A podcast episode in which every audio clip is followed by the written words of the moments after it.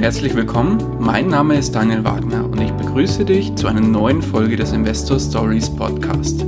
Erfahre von anderen Investoren, wie sie gestartet sind und welche Erfahrungen sie auf ihrem bisherigen Weg gemacht haben. Lass dich von ihren Geschichten, Strategien und Vorgehen inspirieren und schreibe deine persönliche Investor Story.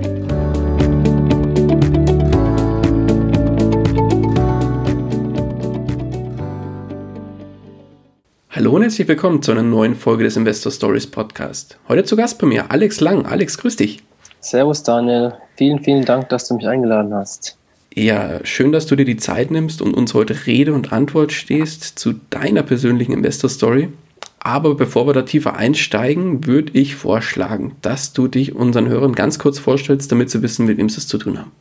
Ja, sehr gerne. Also, wie du schon richtig gesagt hast, äh, Alex Lang ich bin 27 Jahre alt. Ich wohne aktuell in Bruchsal, das ist in der Nähe von Karlsruhe und komme ursprünglich äh, weiter aus der Nähe von Heidelberg.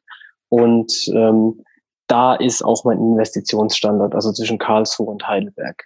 Ich bin aktuell noch Polizeibeamter, noch sage ich speziell deshalb, da ich meine Kündigung bereits eingereicht habe und mich in den nächsten Monaten, also dann im Jahr 2020, nur noch um meine Immobilien kümmern möchte.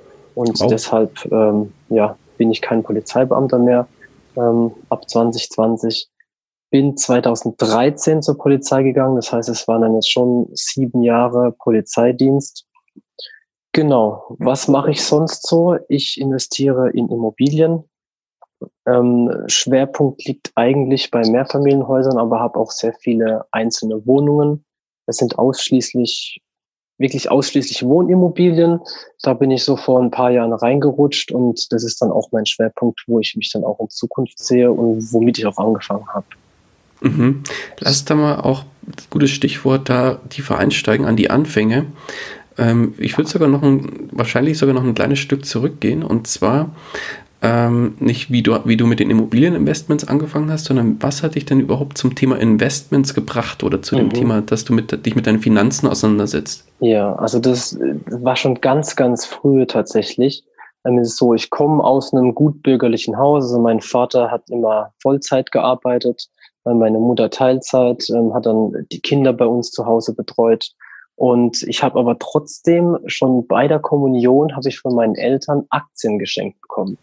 Also Ach, mein, genau, also mein Vater arbeitet in einem großen Automobilkonzern und habe dann damals, äh, da ich wusste ja gar nicht, was Aktien sind äh, in dem Alter, ähm, alle anderen Kinder haben sich gefreut, die haben irgendwelche Geschenke bekommen und ich habe dann Aktien bekommen und wusste gar nicht, was das ist. Ähm, das waren so die Anfänge, wo ich dann schon mal wusste, okay, ich habe da irgendwas, ähm, was mir irgendwie Geld bringt, aber ich konnte es noch nicht genau greifen. Und, Kommunion ähm, war, glaube ich, mit 13 oder irgend sowas, glaube ich. Ja, so irgendwie dritte Klasse oder irgendwie sowas. Also passt schon, oder, oder siebte Klasse, ich weiß gar nicht. Also irgendwie so ziemlich früh, wo ich eben noch gar nichts mit, mit, mit Geld zu tun hatte. Okay. Und ähm, ich habe auch schon relativ früh gemerkt, dass ich einfach ähm, so der unternehmerische Typ bin. Also ich habe angefangen, ähm, mit auch gerade mit 12, 13 Kürbisse zu verkaufen. Also ich habe bei meinem Opa habe ich Kürbisse angebaut, habe die dann geerntet, habe die bemalt und dann an Halloween habe ich die verkauft. Das war so das erste Unternehmerische, wo ich dann ähm, Geld damit gemacht habe. Also es war ganz banal, aber mega witzig eigentlich. Okay. Und ähm, dann halt in der Jugend immer nebenher gearbeitet. Also ich habe immer für mein eigenes Geld gearbeitet, sei es beim Bestatter, wo ich mal gearbeitet habe. Ich habe auf dem Golfclub gearbeitet, wo ich dann Bälle eingesammelt habe, Events vorbereitet habe, Autos geputzt habe. Ähm, oder dann auch bei, bei, bei, bei Goodyear-Reifen, also da habe ich dann Reifen kommissioniert, also ganz, ganz viele Sachen. Und dann kam ich irgendwann so typisch, eigentlich wie fast jeder, erstmal auf das Thema Aktien, weil ich hatte ja Aktien, habe dann irgendwann begriffen, was ich da hab und dann habe ich so gedacht, ja, sieht ganz gut aus und dann halt mal die ersten Käufe gemacht, völlig ahnungslos mit 17, 18 und dann natürlich immer zum falschen Zeitpunkt gekauft und zum falschen Zeitpunkt wieder verkauft. Ähm, hat trotzdem Spaß gemacht, aber das waren so die Anfänge, wo ich einfach so ein bisschen was mit Investieren äh, gemacht habe. Aber das, war das dann tatsächlich bewusst investieren, dass du sagst, so, jetzt kaufe ich, um das Geld für mich arbeiten zu lassen, oder war das eher so schnell, der schnell reich werden Gedanke? Ja, das war dieser schnell reich werden Gedanke. Also ich war schon seit ich denken kann, wollte ich immer mehr haben. Ähm, mein Vater hat mich auch immer gebremst, er hat immer gesagt, glaubst du, jeder wartet auf den Alex Lang? Ähm, ich habe dann gesagt, ja, irgendjemand wird schon auf mich warten. Also ich, hab, ich wusste ganz genau, was ich kann, was ich nicht kann. Mathe war zum Beispiel ein absolutes Horrorfach für mich und mein Vater ist immer darauf eingegangen, hat gesagt, niemand wartet auf dich da draußen. Ich war immer der festen Überzeugung, doch da draußen wartet irgendjemand oder irgendwas auf mich. Und ich hatte immer in mir dieses, ich werde dir zeigen, dass ich was erreiche. Und dann wollte ich halt eben, ja, Geld machen, was aber mit den Aktien nicht wirklich ähm, geklappt hat. Ähm, okay. Genau, so war das Ganze. Und ähm, weiter Richtung Immobilien kam es dann ähm, erst 2012 wo ich dann äh, bei dem Vater meiner Ex-Freundin, der war Bauunternehmer oder ist noch Bauunternehmer, bei dem habe ich dann nach dem Abitur ein Jahr lang auf dem Bau mitgearbeitet und habe ihn dann halt als Unternehmerpersönlichkeit kennengelernt und habe halt eben gemerkt, dass Immobilien, ja, es hat einfach gebrannt. Ich habe damals schon richtig Lust auf Immobilien gehabt. Ich habe das gemerkt. Der hat ein tolles Auto gefahren, großes Haus gehabt, ähm, hat sich immer mal wieder Freiheiten geschaffen und das war schon ein Vorbild für mich, wo ich gesagt habe, äh, sowas ähnliches würde ich auch gerne mal machen. Okay, aber dann bist du ja, äh, ich sag mal, ein Bauunternehmer ist ja nicht unbedingt der klassische Immobilieninvestor. Nee, das, äh, genau. Das war auch nur, wo ich erstmal so in diese Immobilienbranche reingeschnuppert habe, als, als Bauhelfer war das. Mhm. Und ähm, gleichzeitig ist damals, sind damals leider meine Großeltern verstorben, die sind relativ kurz nacheinander verstorben. Und ähm, die haben dann ein Haus hinterlassen, also ein wirklich sehr altes, sanierungsbedürftiges Haus mit einer Scheune. Ich bin in dem Haus auch größtenteils groß geworden. Und ja, meine Eltern konnten mit Immobilien nichts anfangen ähm, und haben damals schon gesagt, da war ich ja dann auch schon 19, haben gesagt, ob nicht ich oder mein Bruder, also ich habe einen Bruder, ob jemand da selbst einziehen möchte und sich das Haus sanieren möchte. Die würden uns das dann zur Verfügung stellen. Und dann war damals schon der Gedanke für mich so, ja, das würde ich gern machen, einfach Lust drauf gehabt, das zu sanieren, da selbst einzuziehen. Ich hätte dann zwei Wohnungen wahrscheinlich draus gemacht, so war der Plan. Eins selbst beziehen, das andere vermieten oder ähm, ja, mein, an meinen Bruder zum Beispiel vermieten. Es war aber trotzdem noch nicht so, dass ich damals dieses Investorendenken hatte, sondern es war so, ja, ich würde gern Geld damit machen, ich würde es auch gern machen, weil ich einfach sehr viele sehr viele positive Erinnerungen an das Haus habe. Und das war eigentlich so der Gedanke. Und jetzt kommt der Switch dazu, wo ich das erste Mal angefangen habe, so richtig als Investor zu denken. Das kam tatsächlich erst 2017. Also 2012 sind meine Großeltern gestorben und da war für mich trotzdem klar, ich möchte das mit dem Haus machen. Und habe dann auch damals schon ähm, angefangen zu planen, zu machen. Ich habe einen Architekten ähm, ins Boot geholt, mich mit der Gemeinde getroffen und dann hat sich das aber wirklich drei, vier, fünf Jahre, also wirklich drei, vier Jahre hingezogen. Ähm, ich hatte immer wieder Ärger mit dem Architekt, dann musste ich den wechseln. Die Gemeinde wollte nicht so, wie ich wollte. Also das, da habe ich ziemlich viele Schläge einstecken müssen, was das angeht, weil ich auch einfach gar keine Ahnung davon hatte. Und ähm, in diesem Prozess bin ich dann im Februar 2017 im Einsatz bei der Polizei gewesen ähm, ich kann mich noch richtig gut daran erinnern, wir saßen im Auto bei der Polizei, ich hinten drin im Mannschaftswagen, mein Truppführer saß vorne und ich sehe nur in der Ablage vorne ein Buch, reicher als die Geissens, stand da drauf. Ach was. Und ja, ja, und der liest es und dann sage ich so, wie ich bin. Ich habe sehr oft sehr viele Vorurteile und sage zu ihm, was liest du da eigentlich für einen Scheiß, reicher als die Geissens? So genau so habe ich zu ihm gesagt. Und dann ähm, hat er mir so ein bisschen was dazu erklärt, hat gesagt, hey, es geht um Immobilien, bei dir geht es doch auch gerade um Immobilien. Das war gerade der Zeitpunkt, wo ich, glaube ich, schon den dritten Bauantrag von der, von der Gemeinde nicht genehmigt bekommen habe. Und ähm, dann dachte ich mir, ja, okay, ich lese es mal, weil ich hatte bei dem Einsatz wirklich viel Zeit. Hey, und Daniel, ich sagte, ich habe das Buch gelesen und mit jeder Seite hat sich bei mir wirklich ähm, im Kopf zu, alles um 180 Grad gedreht. Also das Buch war für mich so der Startpunkt, wo sich meine, Gedanken, meine ganzen Gedanken und alles, was ich bis dahin gedacht habe, wirklich verändert haben. Okay. Und ich habe das Buch verschlungen, war dem dann mega dankbar, habe gesagt, hey, hast du noch sowas? Das zweite Buch war dann Rich Dad Poor Dad. Also die zwei Bücher waren so die zwei, ähm, die mich wirklich auf den Weg gebracht haben. Und dann hab ich, war ich natürlich Feuer und Flamme. Und dann ähm, war dieses Selbsteinziehen direkt weg.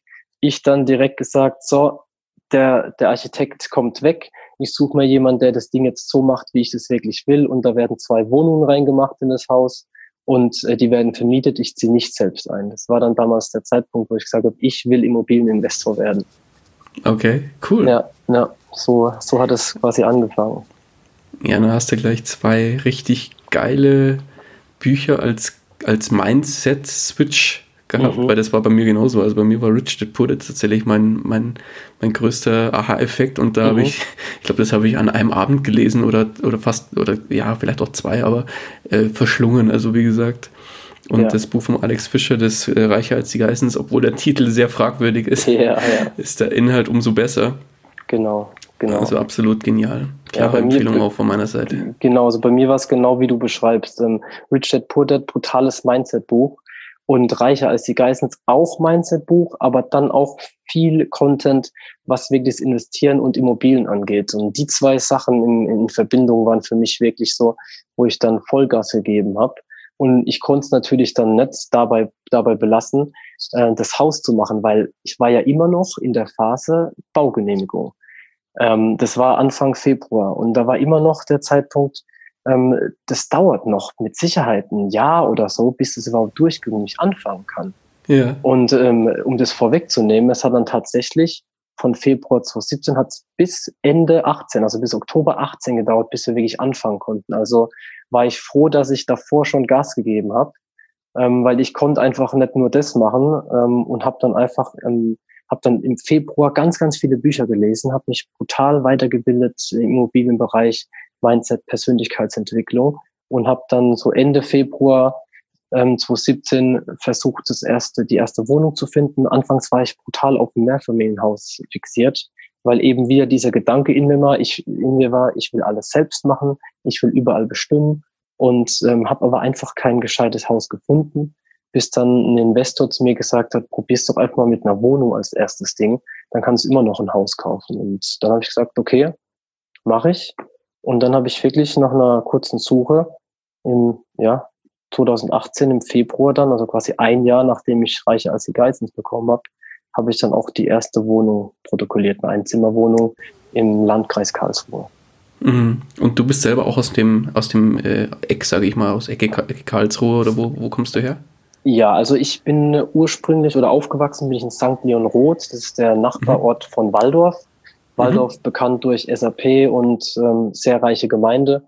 Und es liegt eben eigentlich genau zwischen Karlsruhe, Heidelberg und Mannheim.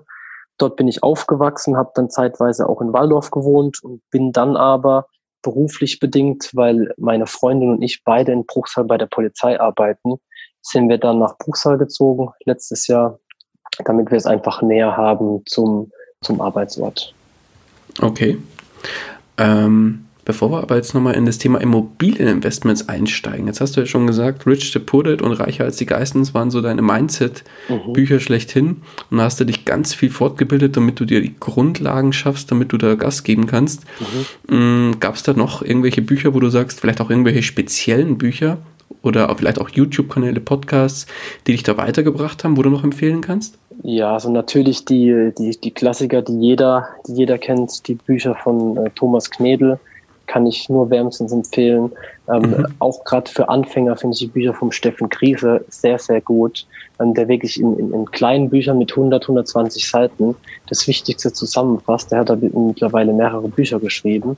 Mhm, ähm, für mich, also wirklich richtig gut. Also ich würde empfehlen, wer mit Immobilien anfangen will, auch wirklich ein, ein, ein Mix zu machen, weil Immobilieninvestor auf der einen Seite ist das eine, aber man muss auch das richtige die richtige Einstellung dazu haben. Und es ist nicht einfach so, dass man sagt, okay, ich nehme jetzt eine Million auf zum Beispiel an Kredit und äh, macht das Ganze. Man muss auch damit fertig werden psychisch. Und wenn ich da nicht die richtige Einstellung dazu habe, dann kann ich damit Probleme kriegen. Deswegen finde ich beides wichtig. Und ähm, einfach auch um dieses Menschliche zu lernen, habe ich dann auch das Buch Wie man Freunde gewinnt von Dale Carnegie gelesen. Mhm. Ähm, ich glaube, das wurde bei dir auch schon mehrfach empfohlen.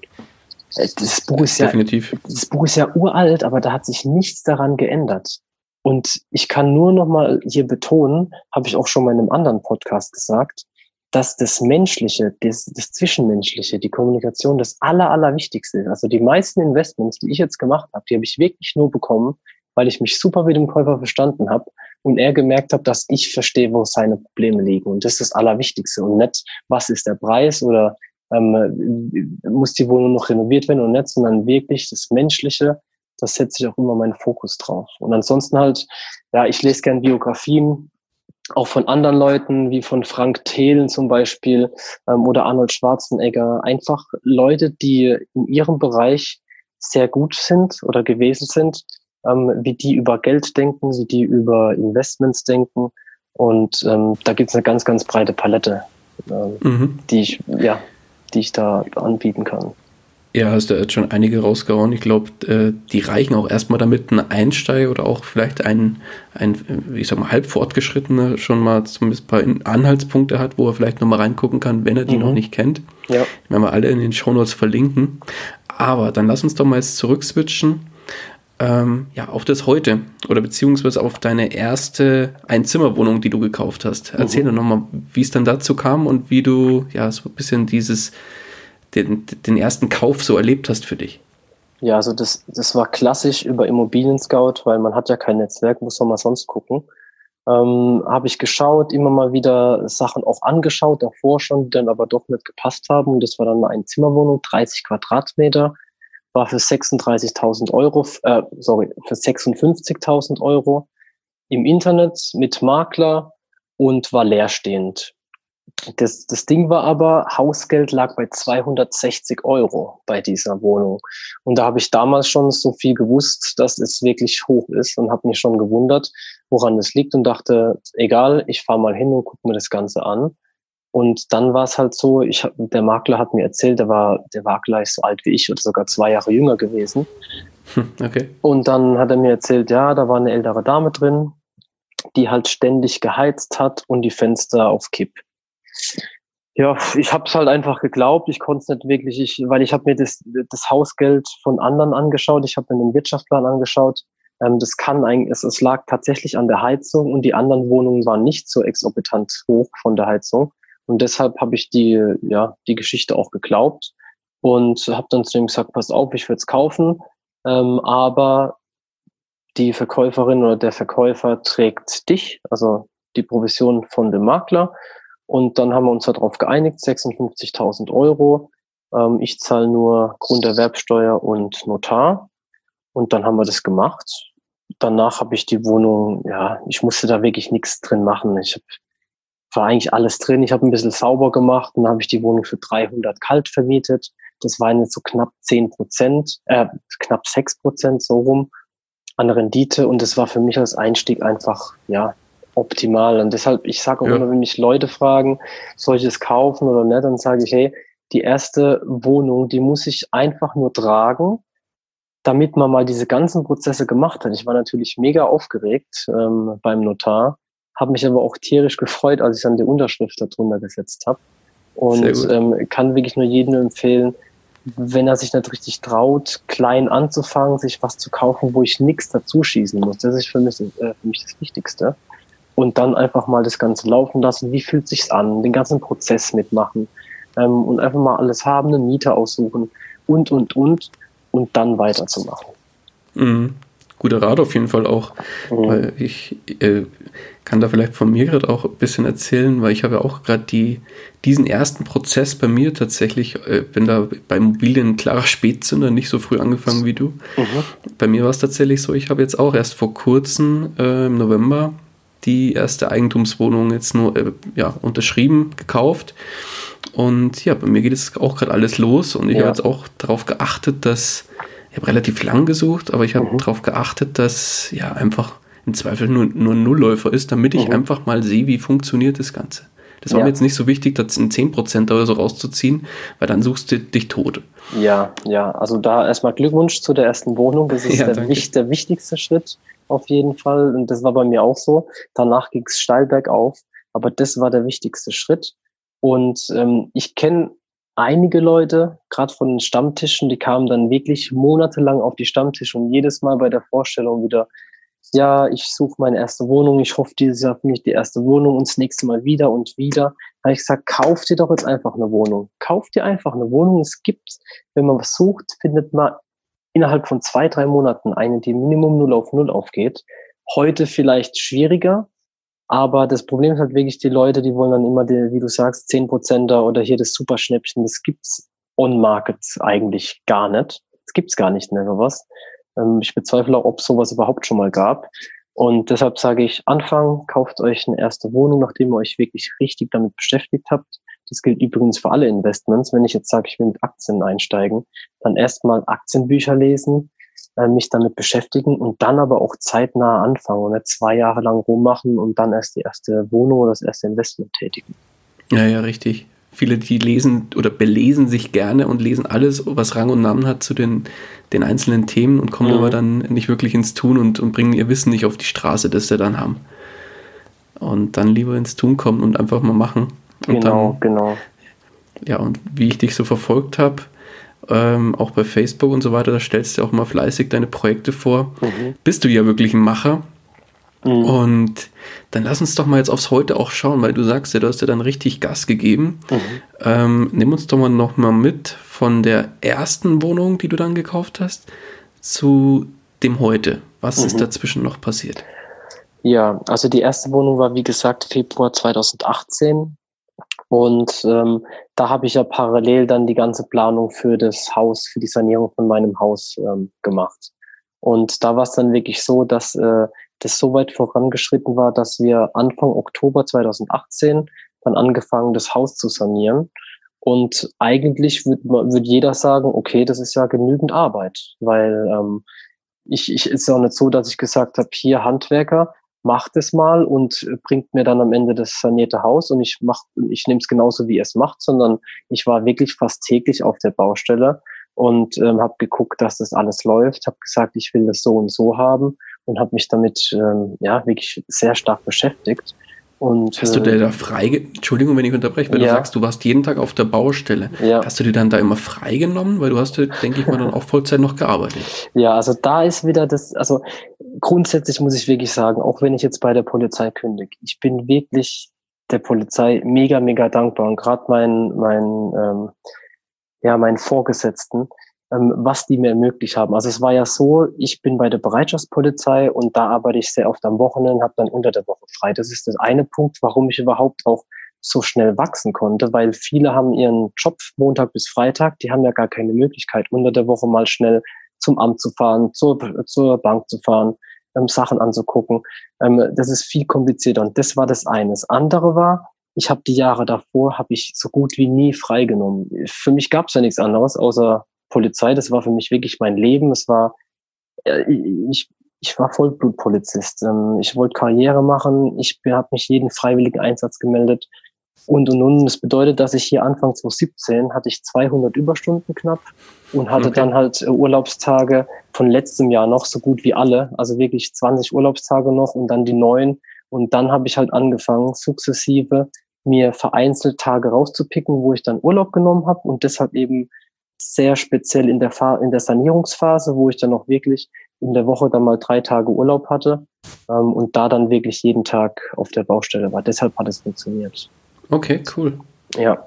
Und genau, dann hatten wir eben das Sanierungsprojekt ab Oktober 2018 und wie der Alex Lang aber so ist, ähm, guckt er natürlich ständig nach weiteren Sachen, weil es wird ja irgendwann langweilig. Keine Ahnung. Also ich bin wirklich so, sagt meine Freundin auch immer, ich soll doch mal eins nach dem anderen machen.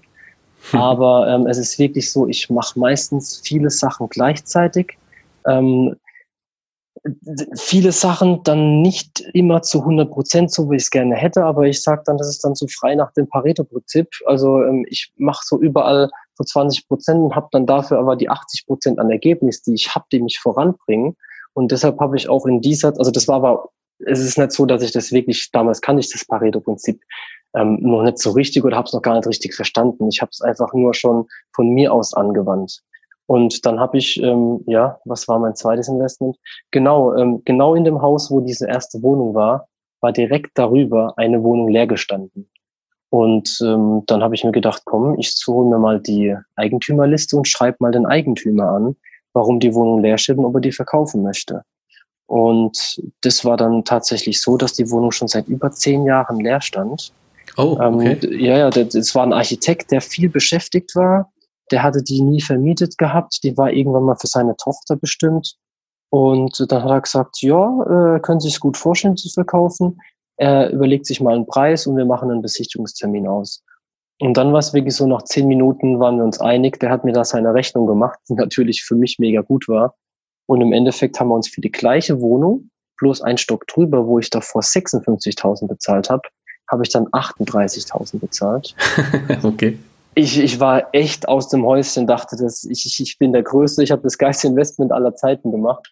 Ja, habe die Wohnung dann auch für 300 kalt vermietet. Mittlerweile ist sie neu vermietet für 370 kalt. Ähm, beide Wohnungen, also mittlerweile habe ich da 10 Prozent bei der, bei der einen Wohnung.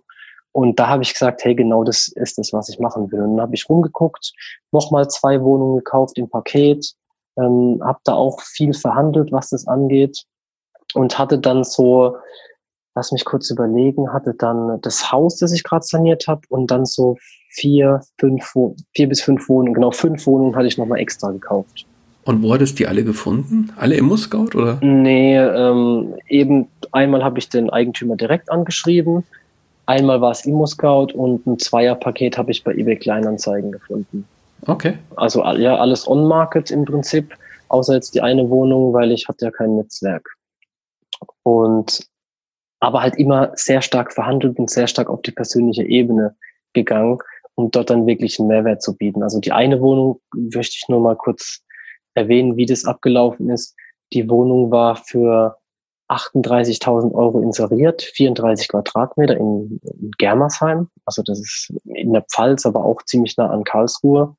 Und das war ein Hochhaus. Der Block ist wirklich in keinem guten Zustand. Und es war so, dass der Mieter keine Leute reingelassen hat ähm, zur Besichtigung. Das heißt, der Makler war klar, der war angepisst, der ist jedes Mal eineinhalb Stunden hergefahren und ähm, ist nicht in die Wohnung reingelassen worden.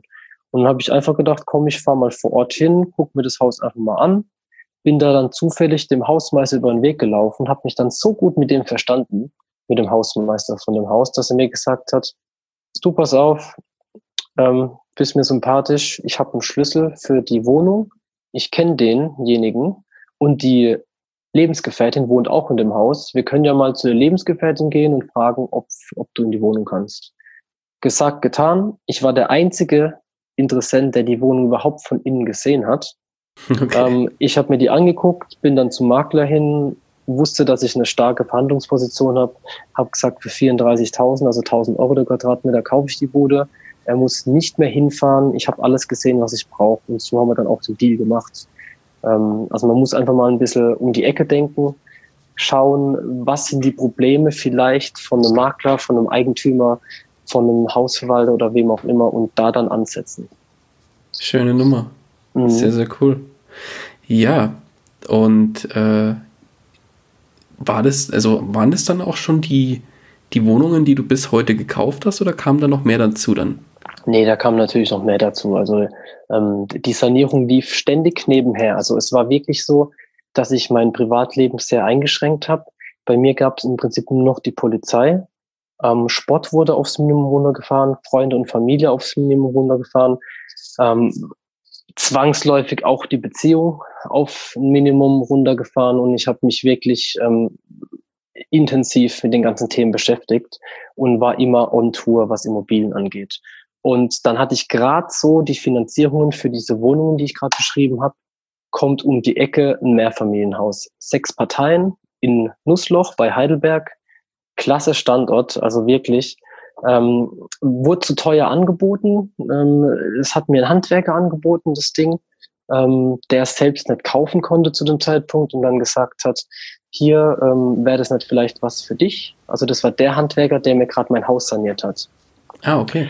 Hat mir das dann angeboten, das Haus. Es war auch mal kurz bei Immo Scout, aber irgendwie dann direkt wieder draußen. Also das war ein bisschen komisch und war auch so, das war für 530.000 eingestellt. Ähm, 343 Quadratmeter Wohnfläche und sechs Parteien. Sind die 530.000 für heutige Verhältnisse sogar schon günstig? Also da wird, glaube ich, jetzt schon fast jeder zuschlagen, weil heutzutage wollen sie für so ein Ding 700.000 Euro haben. Okay. Ja, und ähm, dann habe ich aber verhandelt. Das Haus war wirklich, ähm, ja, eine, eine Partei hat keine Miete bezahlt. Dann waren schwierige Mieter teilweise drin, Nachtspeicheröfen. Ähm, war alles so ein bisschen komisch. Ich habe aber gesagt, das traue ich mir zu. Nussloch ist gerade mal 15 Kilometer von meinem Heimatsort entfernt und habe gesagt, ich hätte es gern. Habe dann wirklich auch mit dem Makler so weit verhandelt, dass wir auf 460.000 runtergekommen sind. Ähm, war auch so, also der Verkäufer brauchte dringend Geld. Der, der war psychisch kaputt, weil die Mieter seit zwei Jahren nicht bezahlt haben und er die irgendwie einfach nicht geschafft hat, die rauszuklagen. Also ich habe keine Ahnung, wie das passieren konnte, dass man das so lange laufen lässt. Ähm, aber der war einfach nur froh, dass er es los hat. Und dann habe ich 460.000 bezahlt. Und damals war es eine Mieteinnahme von 30.000 kalt, wenn die Familie mhm. bezahlt hätte. Dann habe ich natürlich erstmal versucht, in Gesprächen mit der Familie zu klären, woran es denn liegt und ob sie nicht bereit wären zu bezahlen, wenn ich dann auch entsprechende Reparaturen mache. Hatten die zuerst auch eingewilligt und ich dachte, ja, Mensch, habe ich wieder mit Gesprächen, also Kommunikation ist absolutes Highlight bei mir. Also ähm, ich finde, mit Gesprächen kann man alle Sachen lösen. Ähm, hat dann hier nicht dahin geführt, wie ich das wollte. Die haben wieder nicht bezahlt. Und dann habe ich wirklich einen Anwalt direkt eingeschalten und die Leute dann auch, da gibt's ein Video mit mir und dem Steffen Krise auf YouTube, wie wir in, in zwei oder drei Teilen zeigen, was ich gemacht habe, wie ich die Leute ähm, rausgeklagt habe, wie die Wohnung aussah, was ich danach gemacht habe. Ähm, äh, da haben wir so eine Videoserie, eine kleine gemacht. Mhm. Und, Schick mir die gerne, dann verlinken wir die in den Show Notes. Ja, das mache ich gern. Also mhm. finde ich wirklich auch interessant, wie das Ganze abläuft. Und habe das dann einfach gemacht, habe alles meine Anwälte machen lassen und habe mich kopfmäßig ähm, immer von den Leuten ähm, distanziert. Also ich war denen nie böse, weil ich immer wusste, es geht nur ums Geld. Die machen mich dadurch nicht arm und ich wusste, dass ich die auch irgendwann rausbekomme. Deswegen habe ich das an den Anwalt abgegeben und habe einfach nur gewartet, bis der Anwalt mir Bescheid gegeben hat, gesagt hat, so, wir haben einen Termin, ähm, wie sieht's jetzt aus? Mhm, genau, okay, und verstanden. dann, dann war es eben so, ich hatte viele, viele, mh, viele Kredite ja auf einmal bewilligt bekommen und dann kam eben dieses Haus als großer Batzen, da bin ich meinem Banker auch sehr dankbar, der dann gesagt hat, Herr Lang, ich finde klasse, was Sie machen, wir gucken, dass wir das hinbekommen und hat dann auch zusammen mit mir mit viel Argumentationsarbeit ähm, die Marktfolge davon überzeugt, mir dann quasi das Geld auch noch zu geben, weil ich habe ja dann innerhalb von drei, vier Monaten bei einer Bank um die 700.000 Euro äh, aufgenommen, äh, ohne dass ich davor schon mal irgendwas mit Immobilien wirklich zu tun hatte. Und ähm, da muss ich auch sagen, das war auch nur dem geschuldet, dass ich halt mit meinem Banker so einen guten Kontakt hatte. Also das war wirklich mega gut. Das war dann so quasi das Jahr 2018, was ich im Immobilienbereich gemacht habe. Da hatte ich dann ähm, ja, wenn man die zwei sanierten Wohnungen mit dazu zählt, zwölf, zwölf Wohnungen, 13 Wohnungen, so rum, 13 Wohneinheiten mit dem Mehrfamilienhaus und allen anderen.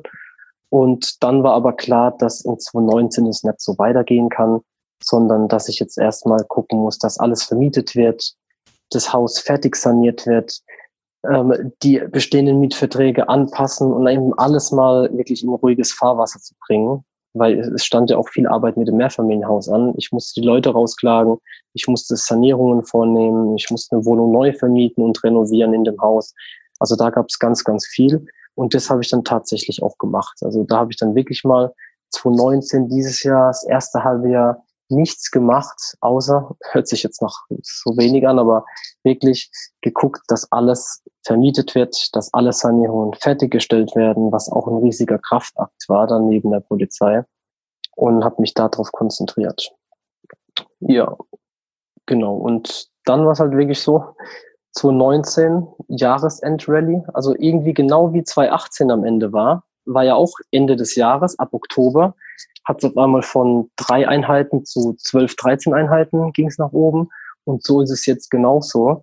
Ähm, ich habe dann, ich glaube im August, zwei Wohnungen von einem befreundeten Investor angeboten bekommen, die er selbst nicht machen konnte oder wollte zeitlich. Habe dann die zwei Wohnungen gekauft. Dann habe ich in meiner WEG habe ich mehrere Wohnungen gekauft, also wirklich jetzt sieben, acht Wohnungen durch Eigentümer anschreiben gekauft, mhm. in meiner eigenen WG, wo ich schon drin war. Cool. Ähm, und jetzt eben auch ganz aktuell noch ein Mehrfamilienhaus in Wiesloch gekauft, wo man auch wieder Gewerbe umnutzen muss, in Wohnraum umbaut und habe jetzt quasi wieder gedoppelt. Also was ich damals gemacht habe von sechs Einheiten mit dem Mehrfamilienhaus dann auf, auf, auf zwölf Einheiten, habe ich jetzt dann dieses Jahr von 13 Einheiten auf 26 Wohneinheiten gemacht. Oh, und ja, Anfang des Jahres stehen, dann steht wieder ein Wohnungspaket in der Pipeline, also dass ich so Richtung 30, zu meiner Kündigung werde ich so bei 30, 31 Wohnungen liegen mit einem schönen Cashflow, dass ich auch wirklich ruhigen Gewissens sagen kann, so, jetzt wird gekündigt und jetzt kann ich ähm, meinen Bestand verwalten und davon wirklich weiter aufbauen. Sehr, sehr stark. Das heißt, hier 26 Wohnungen nennst du jetzt dein eigen, hast ein bisschen was mit Aktien gemacht. Mhm. Wenn man jetzt auf dein äh, Gesamtportfolio draufschaut, sind es nur diese Immobilien und eine Handvoll Aktien oder kommt noch was dazu? Mhm. Also es ist tatsächlich so, wenn ich ähm, das Ganze mal als Überblick mir anschaue, müsste man eigentlich sagen 99 Prozent äh, Immobilien. Ähm, der Rest wirklich, ich habe ein, ein, paar tausend Euro Aktien. Ähm, das ist aber auch wirklich nur so fürs, fürs gute Gewissen oder weil ich die halt schon relativ lang habe. Ich habe ein bisschen was in Gold investiert, ähm, Kryptowährung etwas, aber das ist alles nicht wirklich nennenswert, sondern es ist einfach nur, um mit dabei zu sein ähm, und auch, ja, einfach ein bisschen was auch nebenher zu haben, aber es ist eigentlich wirklich nicht wirklich erwähnenswert. Okay. Ja, wow. Und hast du vor, mal auch nochmal was anderes zu machen außer Immobilien? Puh, ja, das ist ähm, schwierig. Äh, bei mir gibt es natürlich im Kopf ganz, ganz viele Dinge, die ich gerne machen würde. Aber mhm. ein Traum, den ich auf jeden Fall habe, gerade weil ich eben viel Zeit mit meinen Großeltern in der Kindheit verbracht habe, war für mich irgendwie immer so, ich möchte noch mal was zurückgeben, gerade den älteren Leuten. Ähm, das Thema ist ja jedem bekannt, Altersarmut.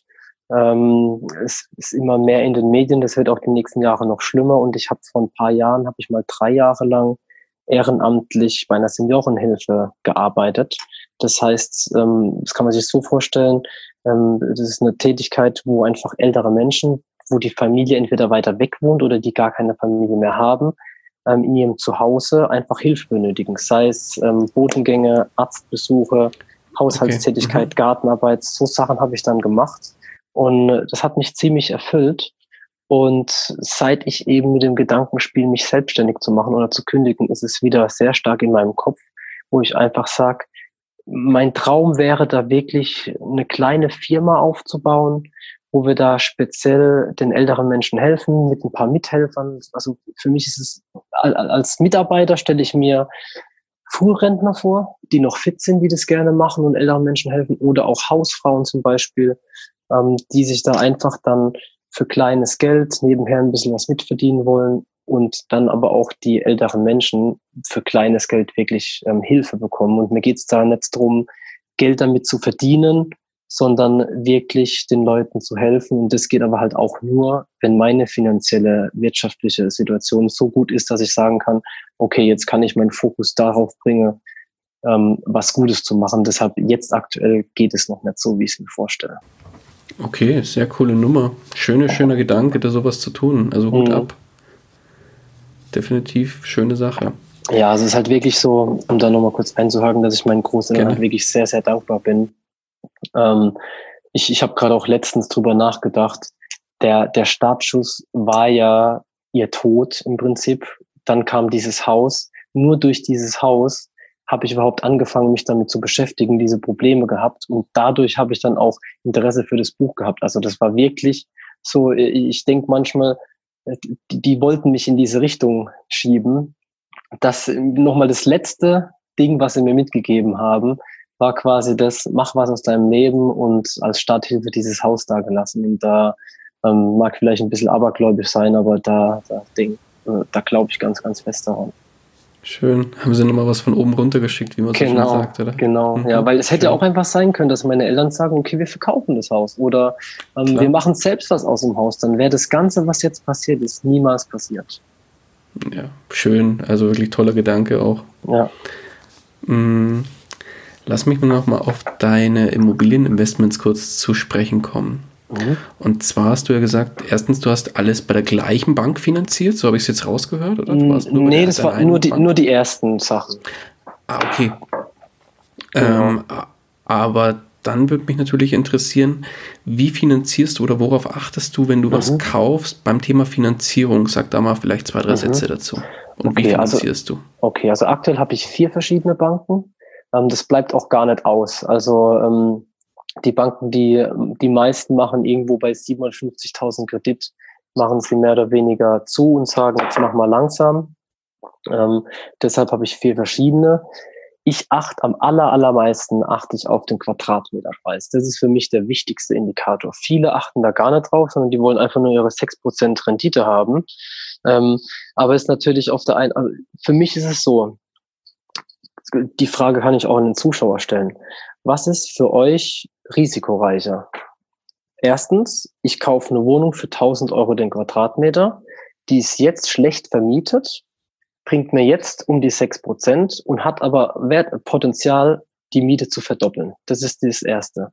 Oder ich kaufe mir eine leerstehende Wohnung, die kostet 2000 Quadratmeter, bringt jetzt diese Miete und ähm, ich kann die auch komplett gleich finanzieren. Das sind die zwei Sachen, wo ich sage, was ist denn risikoreicher? Kaufe ich jetzt zum aktuellen Marktpreis ein, habe auch sechs Prozent Rendite, ähm, aber mit dem höchstmöglichen äh, Mietpreis, den ich haben kann, ist meine Meinung, wenn es einen Rücksetzer gibt am Markt, sei es am Mietmarkt oder am, am Kaufmarkt, dann kriege die Leute Probleme.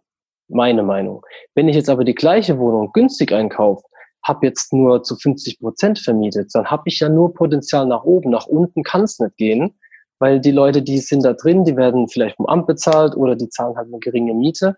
Da kann meiner Meinung nach viel weniger passieren und das Potenzial nach oben und der Einkaufsgewinn, den ich dadurch habe, der ist für mich viel höher. Deswegen ist für mich der Quadratmeterpreis das Entscheidende. Mhm, okay.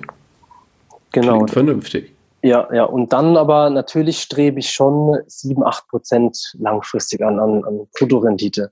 Das ist ganz klar. Aber trotzdem sage ich, ich, ich kaufe ja nicht direkt in den, in den Zentren. Also in den großen Städten will ich gar nichts kaufen. Erstens ähm, wegen der Gefahr meiner Meinung nach, dass die Preise dort zurückgehen könnten, stärker wie auf dem Land, beziehungsweise auch in den Speckgürteln. Und zweitens Mietpreisbremse, ähm, Mietendeckel, was auch immer, auch wenn ich da nicht dran glaube. Aber die Politik hat halt die Zentren im Visier. Und wenn ich jetzt etwas außerhalb kaufe, 10, 15 Kilometer davon entfernt, da gibt es teilweise keine Mietpreisbremse, da guckt kein Mensch drauf. Ich kann höhere Renditen erwirtschaften, habe günstigere Einkaufspreise. Die Mieten sind teilweise ähnlich, nicht ganz so stark. Und deshalb gehe ich sehr stark auf die Vororte. Und da ist für mich eigentlich so mittlerweile bei 1500 Euro pro Quadratmeter so die Grenze, wo ich sage, drüber möchte ich nicht unbedingt einkaufen, außer wenn es halt wirklich eine geile Rendite ist. Mhm. Und jetzt muss ich aber nochmal zu meiner ursprünglichen Frage eigentlich nochmal zurückkommen, und zwar dem Thema Finanzierung. Ja. Ähm, jetzt hast du, mir, jetzt hast du nämlich kurz erzählt, worauf du achtest beim Einkauf, mhm. aber jetzt würde mich tatsächlich mal interessieren, wie viel, worauf achtest du beim Thema Finanzierung? Also finanzierst du alles zu 110 Prozent? Mhm. Bringst du Eigenmittel mit ein? Wie machst du es da? Ja, also eine klassische 110 Prozent Finanzierung habe ich noch nie gemacht, weil es die Banken auch noch nie gewollt haben. Ich habe auch nie richtig dran äh, drüber nachgedacht oder da gebohrt, sondern für mich war klar, ich versuche irgendwie selbst die Nebenkosten zu bezahlen. Jetzt kann man natürlich sagen, bei 26 Wohnungen, der Lang als Polizeibeamter hat niemals die Nebenkosten selbst erwirtschaftet. Das ist natürlich richtig. Ich habe mir die, die Nebenkosten dann irgendwann natürlich über, sei es andere Darlehen oder über Bekannte besorgt oder aber auch über eine kluge ähm, Finanzierungsstrategie. Ähm, da würde ich gleich drüber, äh, drauf eingehen, wie man das machen kann. Ähm, bei, bei mir ist es so, mein Portfolio ist gemixt mit fünf Jahre Zinsbindung, zehn Jahre und auch 15 Jahre. Und jetzt ganz neu das Mehrfamilienhaus habe ich auf drei Jahre gemacht. Ähm, warum mache ich das? Ich, ich habe keine Ahnung, wie sich die Zinsen entwickeln. Ähm, auch wenn man tendenziell davon ausgehen kann, dass die so bleiben, sage ich, wenn ich von jedem was habe, dann bin ich relativ gut im Durchschnitt, wie das Thema Diversifizierung. Und gleichzeitig ähm, ist für mich ganz wichtig, dass ich nur zwei Prozent tilge, damit ich einfach Spielräume habe. Äh, meine Zinssätze bewegen sich jetzt aktuell zwischen ein Prozent ist das Beste und 1,5 irgendwas ist das Schlechteste momentan, ähm, was ich habe. und ähm, guck einfach, dass auch die Bank damit arbeiten kann. Also wenn mein Banker natürlich zu mir sagt, wie zum Beispiel meine Mehrfamilienhaus, das ich damals gekauft habe, hat die Bank gesagt, sie hätte gern drei Prozent Tilgung. Ähm, dann habe ich gesagt, würde ich ungern machen. Ich würde gern lieber zwei Prozent Tilgung machen, dafür gebe ich euch 15 Jahre. Weil Tilgung muss man natürlich mit versteuerndem Einkommen machen. Habe ich gesagt, ich will mich nicht mehr auf drei Prozent Tilgung ähm, festsetzen, lieber zwei Prozent, dafür eine längere Zinsbindung. Dann war das für die auch sicher, weil dann das, der Beleihungsauslauf einfach ganz anders war.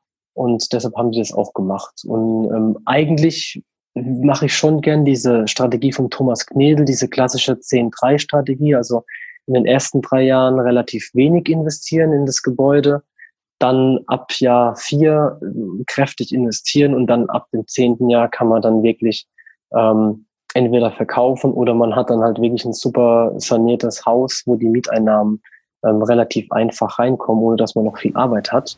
Ähm, mhm. Und das ist auch das, was ich aber die ganze Zeit mit wirklich mit der Finanzierung umsetzen konnte. Also die Banken wollten kein drei, drei Jahre. Die eine Bank hat es auch gar nicht angeboten. Da war fünf Jahre das Minimum. Und jetzt habe ich aber in meinem neuen Miet, äh, bei meinem neuen Mehrfamilienhaus drei Jahre Zinsbindung, weil ich einfach mit der Bank verhandelt habe und gesagt habe, passt auf, in den ersten drei Jahren nur so Kleinigkeiten anpassen. Ich mache jetzt eine Umnutzung vom Gewerbe. Also das ist, das es kommt aber, also dieser Betrag, den ich brauche für das Umnutzen, den muss ich eher auf 50 Jahre abschreiben. Also das fällt nicht in diesen anschaffungsnahen äh, Aufwand mit rein. Ähm, und die muss ich eh ganz äh, langfristig abschreiben. Aber ich will nach drei Jahren oder nach zweieinhalb Jahren mit der Bank in neue Verhandlungen gehen, sagen, jetzt steht mein Haus so und so da. Also ich habe dann halt neue Miet Mietverträge, ich habe höhere Mieten. Ich möchte dann auch das Haus gern aufstocken und kann dann einfach mit einer neuen Bewertung, weil es kommt ja ein neuer Kredit nach drei Jahren, es muss neu bewertet werden, dann wahrscheinlich höher bewertet wie jetzt, habe ich einen ganz anderen Beleihungsauslauf und damit auch für mich ein geringeres Risiko. Mhm, klar. Also ich weiß genau, also ich will es nochmal, es war vielleicht ein bisschen kompliziert auch für den einen oder anderen. Also es ist so, als Beispiel, ich kaufe eine Wohnung, die ist 100.000 Euro wert. Also ich sage, die ist 100.000 Euro wert und ich kaufe die aber nur für 50.000 zum Beispiel. Jetzt sagt die Bank aber nicht, super, du hast für 100.000 eingekauft, sondern die sagt, 50.000 ist für uns der Wert und davon machen sie noch ihre Abschläge. Also sagen wir zum Beispiel 40.000. So, jetzt finanziere ich zehn Jahre lang zum Beispiel, dann ist in den Büchern von den Banken die Wohnung zehn Jahre lang nur 40.000 Euro wert. Und mir hat dieser Einkaufsgewinn, ähm, was das Risiko angeht, eigentlich nicht viel gebracht. Und das heißt, wenn es eine Marktkorrektur gibt, dann sagt die Bank nicht, ja, wir haben ja genügend Puffer, sondern die sagt, 40.000 sind 100 Prozent. Du hast jetzt noch 38 drauf. Schieß uns bitte Sicherheiten nach, zum Beispiel, weil deine Immobilie ist jetzt um 20 Prozent gesunken. So, das ist das Szenario. Und was ich aber mit einer Neubewertung machen will, und deshalb kann man dadurch halt, oder diese Neubewertung schafft man entweder, wenn man mit einer Bank verhandeln kann, dass die zwischendurch eine Neubewertung machen. Also zum Beispiel nach ein, zwei Jahren gibt es Banken, die das machen, aber die meisten machen es nicht. Oder eben mit so einer kurzen Zinsbindung wie drei Jahren, dass man sagt, das Haus hat oder die Wohnung hat es zwar ähm, 50.000 gekostet, aber ich kann es durch eine Neubewertung, wird der aktuelle Wert angenommen, sagen wir mal 100.000, dann sagt die Bank, hey, für uns ist die in den Büchern 100.000 Euro wert. Der Herr Lang hat aber nur noch 40.000 Kredits drauf. Dann haben wir so viel Puffer, dann wird die Bank davor, bevor sie zu mir geht und Nachsicherungen fordert, wird sie zu allen anderen gehen, die genau diese Neubewertung nicht gemacht haben. Und das ist für mich der Hintergrund, wo ich einfach sage, das ist so eine Nummer, wo ich ein bisschen sicherer dann bin. Ja, klar. Ja. Nee, schöne Sache. Macht auf jeden Fall Sinn. Und äh, ja, ich glaube, es macht definitiv auch Sinn, da so einen Mix im Portfolio zu haben zwischen mhm. längeren Zinsbindungen, kürzeren Zinsbindungen, eben wo, wie es die Strategie hergibt. Richtig, weil ähm, wir kennen alle mittlerweile diese Crash-Propheten. Überall ist Hysterie am Markt ähm, mit, mit, mit Bankencrash, mit Immobiliencrash, Mietendeckel und so. Und ich habe ja keine Ahnung, ob das alles stimmt oder nicht. Woher soll ich das wissen? Das weiß niemand. Ich gehe zwar jetzt eigentlich nicht davon aus, aber wenn doch irgendwas in die Richtung kommen sollte und nur leicht ab oder nur abgemildert, dann habe ich zumindest alles dafür getan, ähm, mich soweit trotzdem abgesichert, aber ich würde jetzt niemals aufhören zu investieren. Also deshalb, weil andere sagen, das crasht alles, würde ich jetzt nicht aufhören zu investieren oder Angst haben, da was zu investieren. Mhm. Ich glaube, wenn man da vernünftig rangeht an das Ganze und wie gesagt auch äh, unter Marktwert einkaufen kann und die Möglichkeiten hat, äh, warum sollte man da nicht weitermachen? Genau, das ganz genauso. Genau. Und deswegen ist für mich ja der Quadratmeterpreis so wichtig. Ähm, weil die Banken errechnen, oder meine Banken zumindest bei den Wohnungen machen die kein Ertragswertverfahren. Das ist, das machen die nicht, sondern die haben da ihre, ihre internen Bewertungstools, da geben die Quadratmeter ein, die Lage und, und, und. Und da kommt dann halt zum Beispiel raus, Quadratmeterpreis von 1,8 oder so. Ja gut, wenn ich dann für 2,5 einkaufe und selbst wenn ich eine sechsprozentige Rendite habe, ähm, dann habe ich trotzdem für 2,5 eingekauft und habe einfach keinen Einkaufsgewinn. Da brauche ich keine Neubewertung machen. Also das funktioniert nicht. Und deshalb Klar. bin ich speziell auf der Suche nach sehr günstigen Quadratmeterpreisen, weil für mich das langfristig der wichtigste Indikator ist. Mir geht es nicht um, um kurzfristig, ob jetzt der, der Markt noch steigt oder nicht und die nächsten fünf Jahre die Immobilienpreise vielleicht nochmal ansteigen. Aber langfristig glaube ich, wenn ich mich unter 1500 bewege und bei mir ist das meiste, wo ich jetzt sehe, so zwischen 1100 und 1300, was ich in letzter Zeit gekauft habe an Quadratmeterpreisen, ähm, ist für mich was, wo ich sage, okay, das ist langfristig schon ein geringeres Risiko, wie wenn ich jetzt ständig in den Metropolen und in größeren Städten für 3.000, 4.000 Euro oder für selbst 2.500 ist für mich einfach zu teuer. Hm. Ich sag mal so, es kommt drauf an, wenn du in München für 200.000 Euro für einen Quadratmeter eine Wohnung kaufen kannst, würde ich sofort blind machen, ja. ja, klar. Ich auch. Also da gebe ich dir natürlich recht, diese großen Metropolen, wie gesagt, die sind bei mir gar nicht auf dem Schirm. Ähm, da muss man sich zu sehr mit den einzelnen Straßen und mit den einzelnen Gegebenheiten vor Ort auskennen. Aber so breit gestreut übers Land ist, glaube ich, wenn man da ähm, für 2000 Euro kauft, ist es trotzdem so teuer. Also bei uns ist zumindest so, äh, mittlerweile gibt's kaum noch was unter 2000 Euro im Rhein-Neckar-Kreis, Heidelberg, Mannheim, Karlsruhe. Ähm, und ähm, viele gehen sogar uralte Wohnungen für zweieinhalb bis 3000 Euro der Quadratmeter weg. Ähm, da kann ich natürlich jetzt sagen, im aktuellen Marktumfeld hau ich da eine fette Miete rein und habe meine sechs sieben Prozent. Aber meiner Meinung nach einfach nicht nachhaltig und äh, deshalb gucke ich, dass ich mich da irgendwo anlehnen an Preise, die es vielleicht vor zehn Jahren gab. Und so Preise findet man halt aber auch nicht auf dem, also nicht im Internet, sondern halt wirklich nur über Netzwerkkontakte oder halt wirklich mit viel Glück und viel Verhandlungsgeschick. Mhm. Ähm, jetzt sagst du, du achtest vor allem auf die Quadratmeterpreise. Jetzt habe ich aus dem Gespräch, aus dem bisherigen Gespräch so ein bisschen rausgehört, du scheust ja auch nicht zurück vor Umwidmungen von Gewerbe zu Wohnungen, mhm. du scheust nicht zurück vor Sanierungen. Mhm, wie kommt's? Ja, das kommt einfach daher, dass ich, wie du vorhin gesagt hast, ich sehe mich so als Machertyp. Und für mich ist es brutal langweilig, einfach eine Wohnung zu kaufen, die in gutem Zustand ist und die dann einfach so vermieten zu lassen, sondern ich möchte wirklich wissen, was mit, also ich möchte Immobilie verstehen. Ich möchte nicht nur verstehen, wie man eine Wohnung vermietet, sondern ich will wissen, was kostet mich eine Heizung? Wie ist eine Heizung aufgebaut? Wie kann man die Verrohrung legen? Ähm, was mache ich, wenn ich jetzt die Fenster tauschen muss? Elektro. Also ich will das Ganze verstehen. Meiner Meinung nach Viele Investoren kennen das nicht, weil sie nur Wohnungen haben, was auch überhaupt nicht schlimm ist. Wenn man nur Wohnungen hat, dann muss man das auch nicht kennen oder können.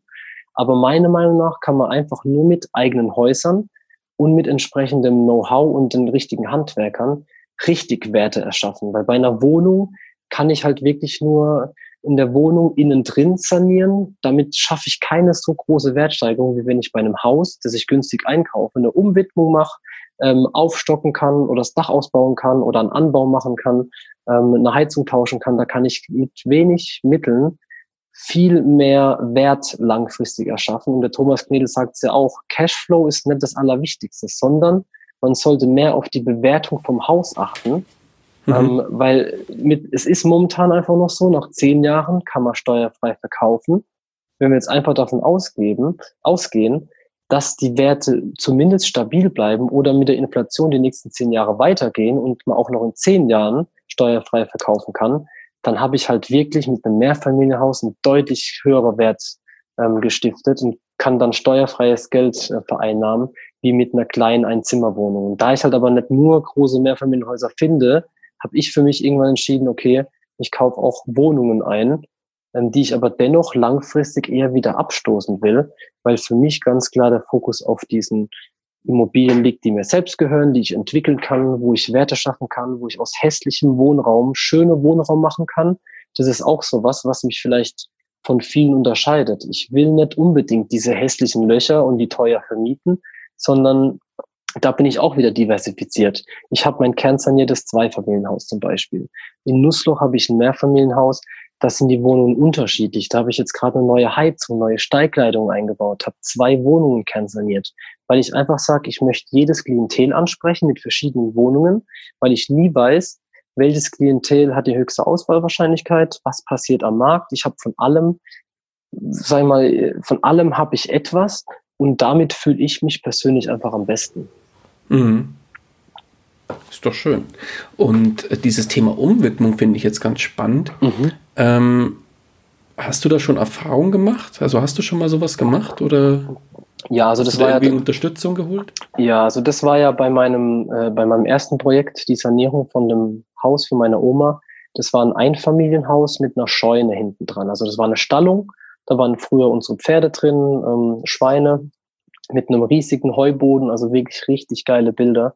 Also wer da mal auf mein Facebook-Profil geht, ich poste wirklich nur Projekte von mir. Ähm, und das sind alle Bilder von allen Projekten, mache ich immer vorher, nachher oder mal zwischendurch was. Kann man sich gerne mal durchklicken. Und da war das Thema, da habe ich auch einen Bauantrag gebraucht. Das war auch eine Umnutzung, Umbau. Und das ist einfach in den meisten Ländern braucht man so eine Umnutzung von Gewerbe zu Wohnraum oder von Nicht-Wohnraum zu Wohnraum, braucht man mhm. einen Bauantrag. Ähm, das dauert halt ein paar Monate. Man braucht dafür auch einen Architekten, also einen Vorlageberechtigten. Das ist meistens ein Architekt. Ähm, das kann man nicht einfach selbst machen, weil da muss man ja auch die ganze Bemaßung machen, wir müssen Aufmaß machen, Pläne machen. Also schon ganz, ganz viel Arbeit. Und ähm, das kann man eben nicht selbst machen, darf man auch gar nicht. Ähm, und da habe ich das halt schon mal gemacht und deshalb scheue ich da auch nicht davor zurück, weil okay. ich halt mittlerweile auch die Handwerker dafür habe. Also mittlerweile ist wirklich so, ich habe gute Handwerker, die günstig für mich arbeiten. Ähm, ich kann mit denen Stundenlohn vereinbaren. Das, das Material kommt von mir.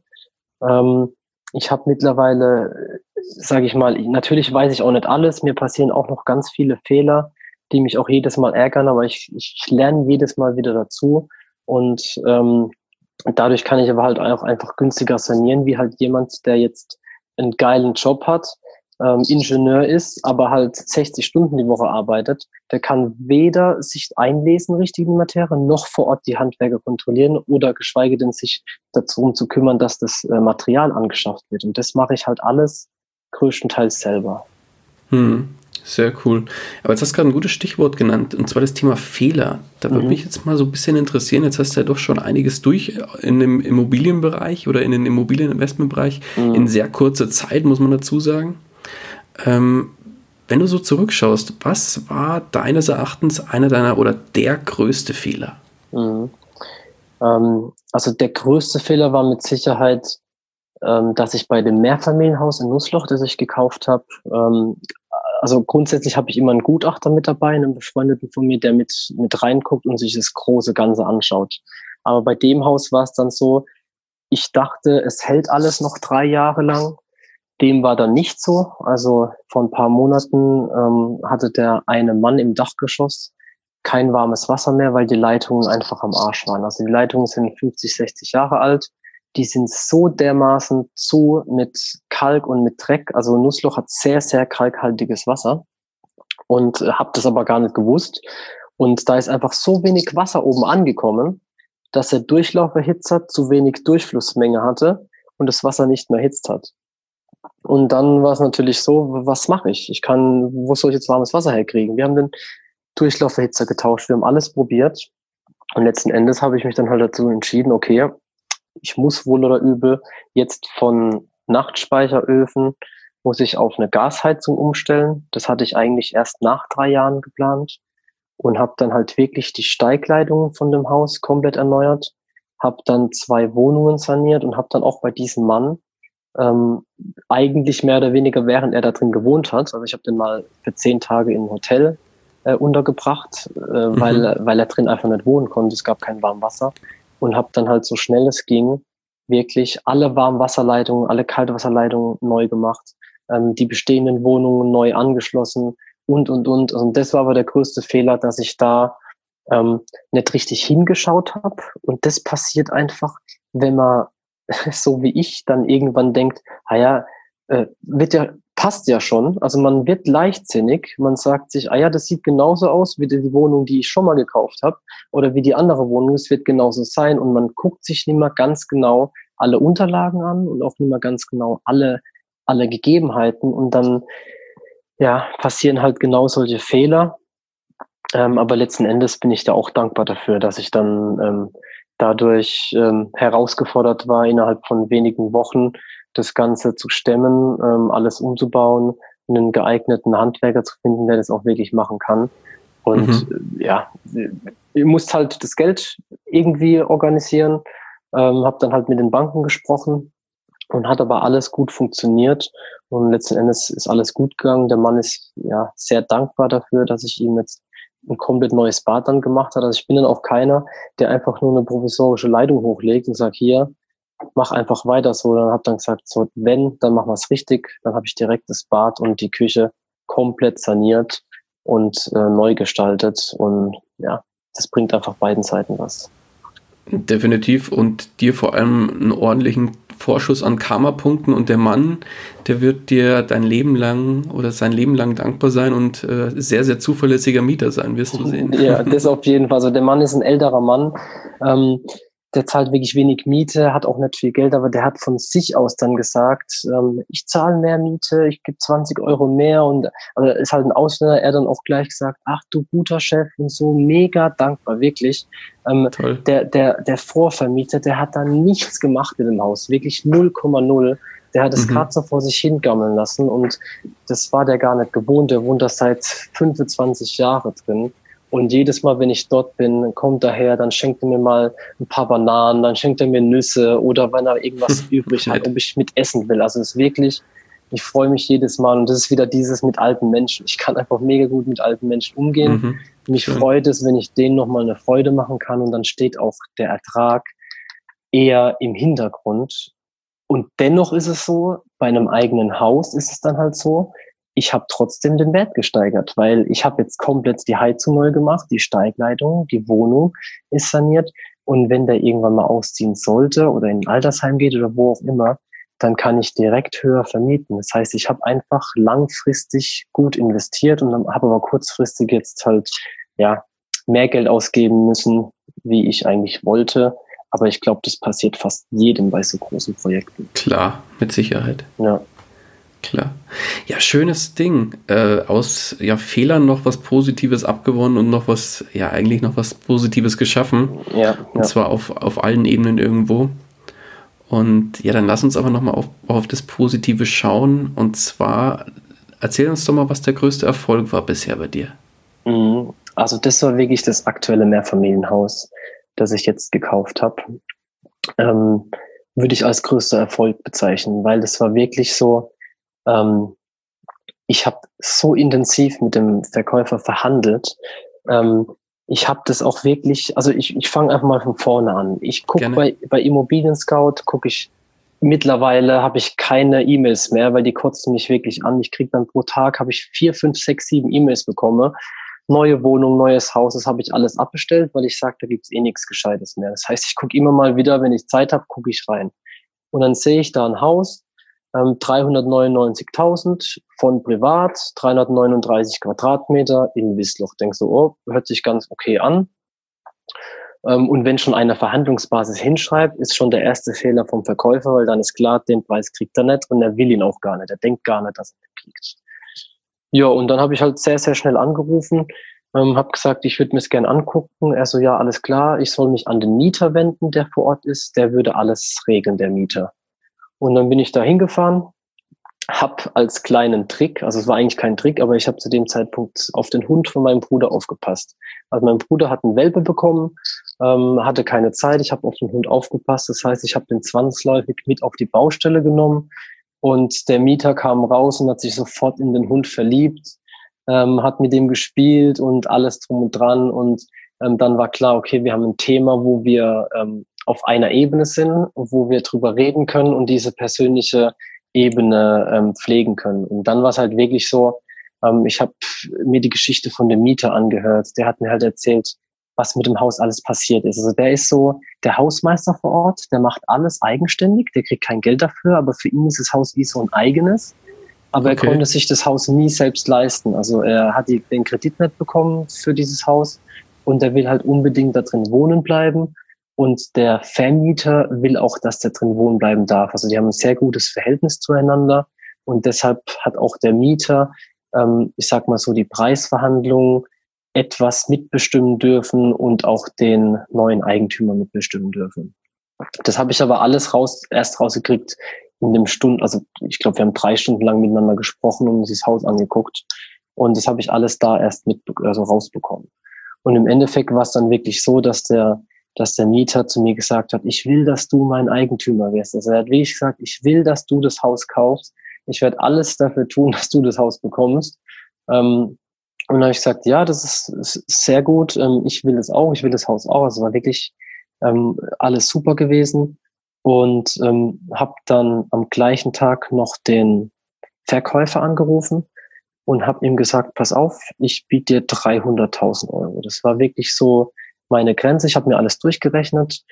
Ähm, ich habe gewusst, dass die Quadratmeterangabe nicht ganz stimmt mit 339 Quadratmeter und es ja auch noch das Gewerbe umgenutzt werden muss. Und habe gesagt, für 300.000 mache ich das Ganze. Und dann hat er mir, aber hat er direkt abgeblockt, der Verkäufer hat gesagt, nee, nee, es gibt schon jemand, der hat 330 geboten, der kommt morgen früh um 9 Uhr, der unterschreibt die Reservierung und dann ist das Ding durch, ich brauche eigentlich gar nicht mehr kommen. So hat er es okay. gesagt. Und dann habe ich gesagt, du, pass auf, lass uns doch einfach so machen ähm, ich komme auf 10 Uhr, wir lernen uns mal persönlich kennen, sprechen einfach nochmal miteinander. Ähm, dann hat er gesagt, ja, okay, kann ich gern machen, aber ähm, er würde es gern so machen, er meldet sich um 9 Uhr bei mir und denkt, dass er mir dann sagt, dass der andere unterschrieben hat und ich nicht mehr kommen brauche. Ich sage, okay, ich, also meine Einstellung war echt so, entweder ähm, ich komme und wir können nochmal miteinander sprechen oder es war halt jemand schneller wie ich. Ähm, war tatsächlich so. Und dann hat er mich zehn nach neu angerufen und sagt, pass auf, der ist abgesprungen, der für 330.000, ähm, ich soll um zehn vorbeikommen. Habe ich gemacht, ist mir auch wieder zugute gekommen, dass ich halt genau an den, also am Tag davor hatte ich frei und habe dann an dem Tag bei meinem, bei meinem Chef für den Folgetag frei nehmen können für die Immobilie. Also das geht halt einfach. Wie gesagt, da, ich, da bin ich meinem Chef mega dankbar, dass das auch alles so einfach ging. Und das kann halt ein, ein, normaler Angestellter nicht. Der kann nicht einfach mal Donnerstag sagen, kann ich freitags auch frei haben, sondern der muss halt kommen.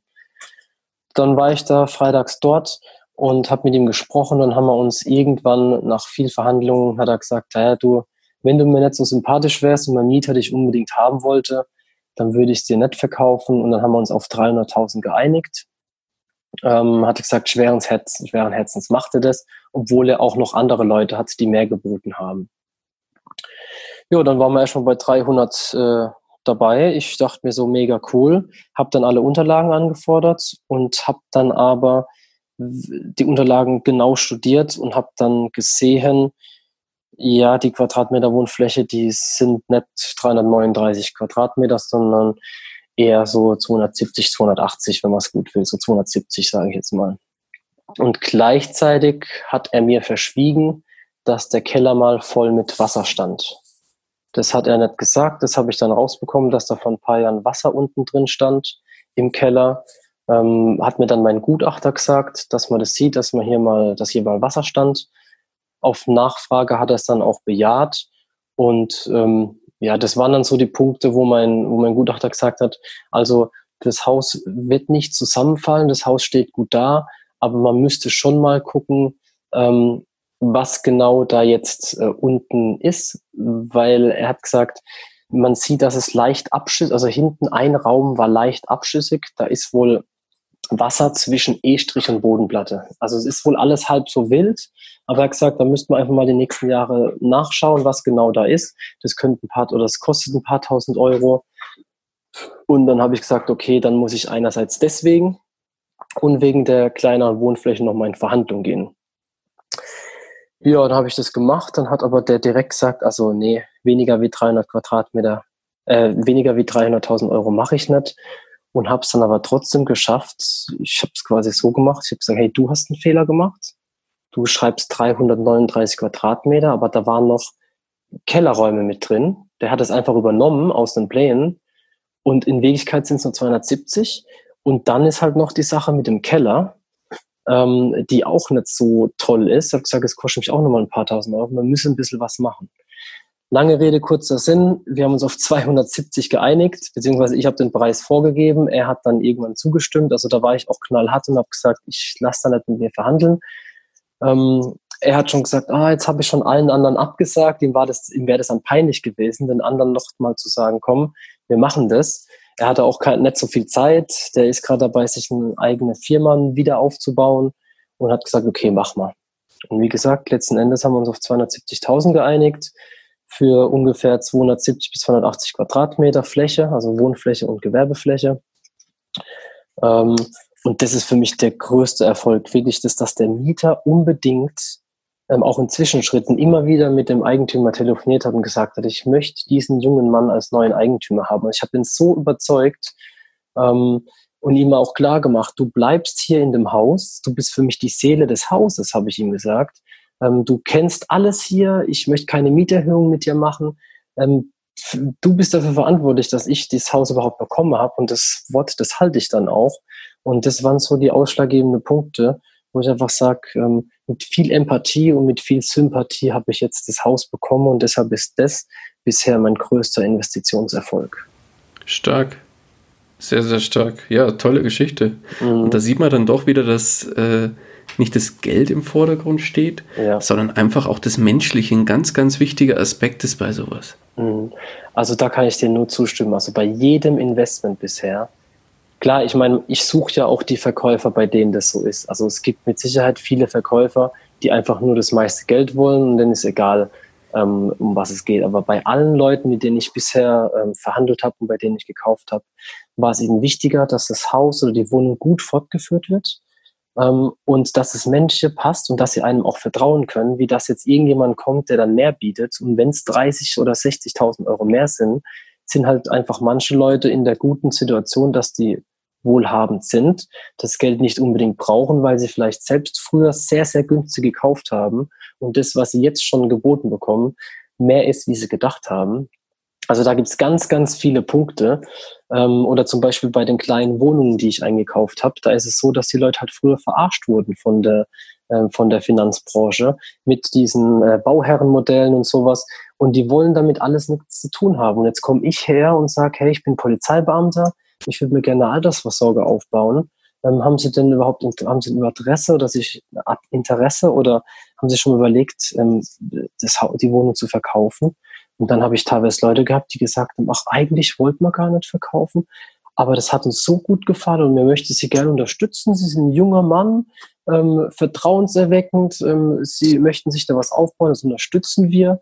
Und dann haben die auch ganz andere Preisvorstellungen, wie halt jemand, der damit auf den Markt geht und sagt, ich möchte jetzt das Maximale rausholen.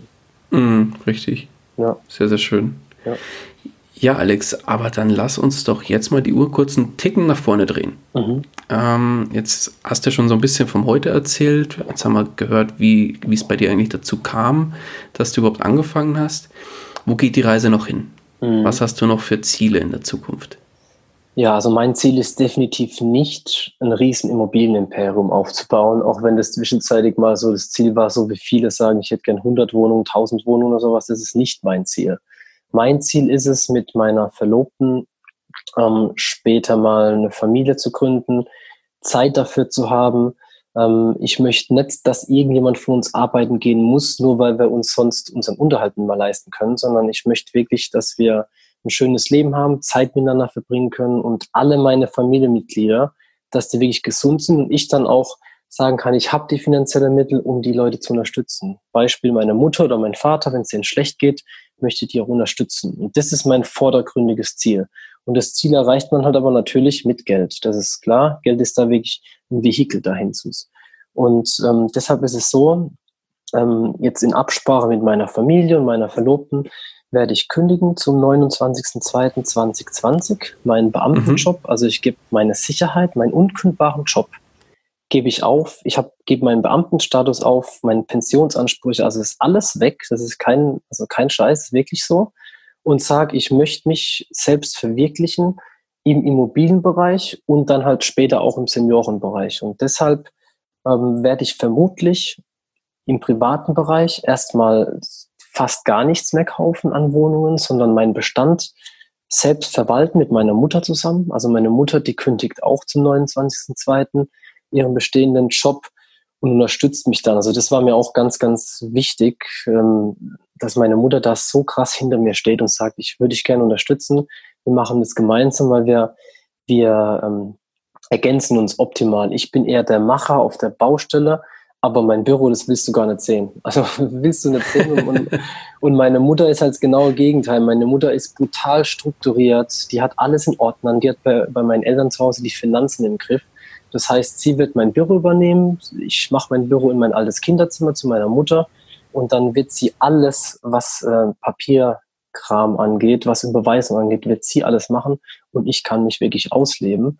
Und da möchten wir einfach zusammen dann gewerblich tätig werden, indem wir dann aber im kleinen Stil Fix und Flip, sprich Immobilienhandel treiben. Also ich stelle mir vor, dass ich im Jahr vier, fünf, sechs Wohnungen vielleicht, ich weiß es nicht, ähm, flippe und dadurch dann auch meinen, also meinen Lebensunterhalt zuzüglich zu dem Cashflow, der ja aus den bestehenden Wohnungen kommt, einfach so bestreiten kann, dass ich da schönes Geld habe, meine Frau ist, äh, meine, meine, meine zukünftige Frau, meine jetzige Verlobte, ist ja bei der Polizei. Das heißt, sie wird der, der Sicherheitspol sein und sie wird alle, für unsere Familie, alle äh, Boni haben, die man sich äh, nur vorstellen kann, sei es äh, zuzügliches Kindergeld oder Elterngeld und und und, was halt Beamte so bekommen. Ähm, und ich kann mich dann halt wirklich selbstständig betätigen, zusammen mit meiner Mutter und da dann wirklich ähm, ja, durch Immobilienhandel oder irgendwelche andere unternehmerische, äh, unternehmerische Tätigkeiten, habe es ja vorhin angesprochen, die Seniorenhilfe, ähm, da einfach Werte zu schaffen und damit dann auch Geld zu verdienen, was man dann ähm, ja, einfach gut einsetzen kann, um ein schönes Leben zu führen. Sehr geil. Ich bin hin und weg, also toll. ganz, ganz klasse, Alex. Wirklich Hut ja, also, ab. Schön, schön, schön. Ja, wirklich, ja. mehr kann ich dazu gar nicht sagen. Ja, vielen, nee, vielen Dank. Klasse. Ja, aber dann sind wir auch schon langsam beim Ende des Interviews angekommen. Ich meine, wir haben jetzt auch schon die Stunde gut geknackt. Mhm. Von daher ähm, würde ich vorschlagen, dass wir jetzt nochmal auf ein Thema kurz eingehen. Und zwar, jetzt bist du ja eigentlich in Anführungszeichen auch vor kurzem noch Einsteiger gewesen. Ja. Muss man ja fast sagen. Ja, ist so. Ähm, bist aber schon äh, deutlich weiter als viele andere, die da in zwei, drei Jahren äh, Gas gegeben haben. Mhm. Also wirklich von meiner Seite Hut ab. Aber jetzt kommt ein Einsteiger auf dich zu und sagt, Alex, äh, ich habe mir die Story jetzt hier angehört, wirklich toll und äh, ich will das auch, ich will auch in Immobilien investieren und dann wirklich da auch so Gas geben wie du. Mhm. Gib mir doch jetzt mal einen Rat mit auf den Weg, wie soll ich anfangen? Welchen mhm. Rat würdest du demjenigen ja. mit auf den Weg geben? Also das Erste, was ich ihm sagen würde, ist zu wissen, was er will und wo er hin will. Das ist mal der erste Schritt, sich Gedanken zu machen, warum macht er das, was will er erreichen, wo will er hin. Natürlich verändert sich das im Laufe der Zeit. Also ich habe ja gerade erzählt, ich hatte mal vor 100 Wohnungen zu haben, das hat sich jetzt geändert, aber ich muss erst mal wissen, warum ich es mache. Der Gedanke dahinter ist, entweder sage ich, ich will einfach nur reich werden oder ich will halt wirklich meine Familie ernähren und und und. Also das ist für mich das Wichtigste, dass es sich, dass es sich klar wird, wo will ich hin. Und dann, ja, sich informieren. Wirklich in diesem speziellen Thema Immobilien, sich mit Büchern vollzuladen, die zu lesen und dann auch sich auf Stammtischen auszutauschen. Es gibt ganz, ganz viele tolle Investoren, die auch sehr offen sind. Ähm, also ohne die Investoren, mit denen ich mich momentan umgeben kann, hätte ich das auch niemals geschafft. Also das Wissen, das kann ich ja nicht einfach nur durch selbes, durch eigenes Erlernen ähm, erlernen, ähm, sondern ich spreche viel mit anderen Investoren und da kann ich wirklich empfehlen, guck, dass du einen gescheiten Job hast, der dir dann auch die entsprechende Bonität gibt. Wenn du Konsumschulden hast, dann die das allererste, also als allererst mal wegbekommen, eine saubere Schufa haben, ein gewisses Geld sollte schon vorhanden sein. Also ich sag mal, 10, 20.000 Euro sollte man vielleicht schon sparen und dann aber in sich selbst investieren, anfangen vielleicht mit einer ersten Wohnung und dann so, wie, so ähnlich wie du, einfach anfangen mit einer Wohnung das Ganze mal machen. Oder was, was spricht denn dagegen, so wie du jetzt einen Podcast zu machen ähm, und einfach mit vielen Persön mit Leuten persönlich sprechen und sich von denen die Erfahrung abgreifen. Also genau solche Dinge, sich mit der Thematik beschäftigen. Ähm, da kann sich auch jeder gerne an mich wenden, jeder Anfänger, der irgendwelche Fragen hat, wenn ich das zeitlich schaffe. Und ich meine, spätestens ab Februar habe ich ja mehr Zeit ähm, kann ich da auch sehr gern Tipps geben. Es kostet bei mir auch nichts, also ich will dafür nichts, sondern ich sage einfach, das, was mir andere Investoren an Erfahrung gegeben haben und an Tipps, das ist unbezahlbar. Und ich war sehr dankbar, dass sie das für mich, also mir gegeben haben. Ich habe die halt teilweise dann zum Essen eingeladen ähm, oder gefragt, kann ich mal mit auf die Baustelle, mal gucken, was du machst und habe die wirklich ausgefragt. Und äh, genau das will ich dann jetzt auch weitergeben, wenn jemand auf mich zukommt und das fragt. Und das ist eigentlich mein, sind meine Tipps. Das ist ja nicht nur ein Tipp. Das sind meine Tipps, wie jemand anfangen sollte, meiner Meinung nach, wenn er da durchstarten will. Mhm. Und wenn dich einer unserer Hörer erreichen will oder Hörerin, wie kann man dich dann am besten erreichen? Ja, also am allerbesten äh, oder am allerliebsten wäre mir per E-Mail. Das ist dann okay. die, ja, genau, die, die tun wir einfach in den Show Notes verlinken. Na klar, ähm, gerne. Genau, oder dann per Facebook anschreiben, auch mein Profil wird, wird verlinkt. Und auf mhm. die beiden Wege bin ich immer erreichbar. Die E-Mails, die checke ich mehrfach am Tag, da schreibe ich gern zurück. Und wenn es dann passt, dann habe ich auch nichts dagegen, wenn ich jemandem meine Telefonnummer gebe. Ich habe gerade letztens, ich habe ja bei der Babs, äh, Immo Stores und Babs, habe ich eigentlich ziemlich genau vor einem Jahr auch ein Interview gegeben. Ach, ähm, cool. wo, okay. wo ich noch bei 12, 13, da habe ich gerade gedoppelt, also da habe ich gerade mein Mehrfamilienhaus gekauft, gekauft gehabt. Das war dann ähm, quasi so das Thema auch oder ein großes Thema von dem Podcast. Und da hat mir gerade letztens wieder einer geschrieben, ähm, das fand er mega geil, er würde gerne mit mir telefonieren, habe ich mit dem also wirklich eine halbe Stunde telefoniert oder eine Dreiviertelstunde, ich weiß gar nicht, sogar schon zweimal telefoniert, um ihm einfach geholfen. Und einfache, banale Fragen, wo halt ein Anfänger eine Barriere hat im Kopf und sich denkt, ach Gott, ich weiß gar nicht weiter, kann jemand, der halt schon weiter ist wie einer. Und wenn es nur jemand ist wie ich, der jetzt zwei Jahre Erfahrung hat, ähm, kann einem dabei helfen, weil er es einfach schon gemacht hat oder mit Leuten darüber geredet haben, die es schon gemacht haben. Klar. Ja, aber toller, toller Ansatz. Äh, andere, die sagen gleich, ja, ich verlange für mein Coaching, in Anführungszeichen, mhm. da dann gerne mal Geld oder so, finde ich ja schön, dass du gleich das Angebot machst und sagst, ja. ich helfe, wo ich kann. Bei mir wurde auch genauso geholfen. Also wirklich da auch toller Ansatz. Genau, genau. Also ich finde es überhaupt nicht verwerflich, wenn jemand damit Geld machen will. Im Gegenteil.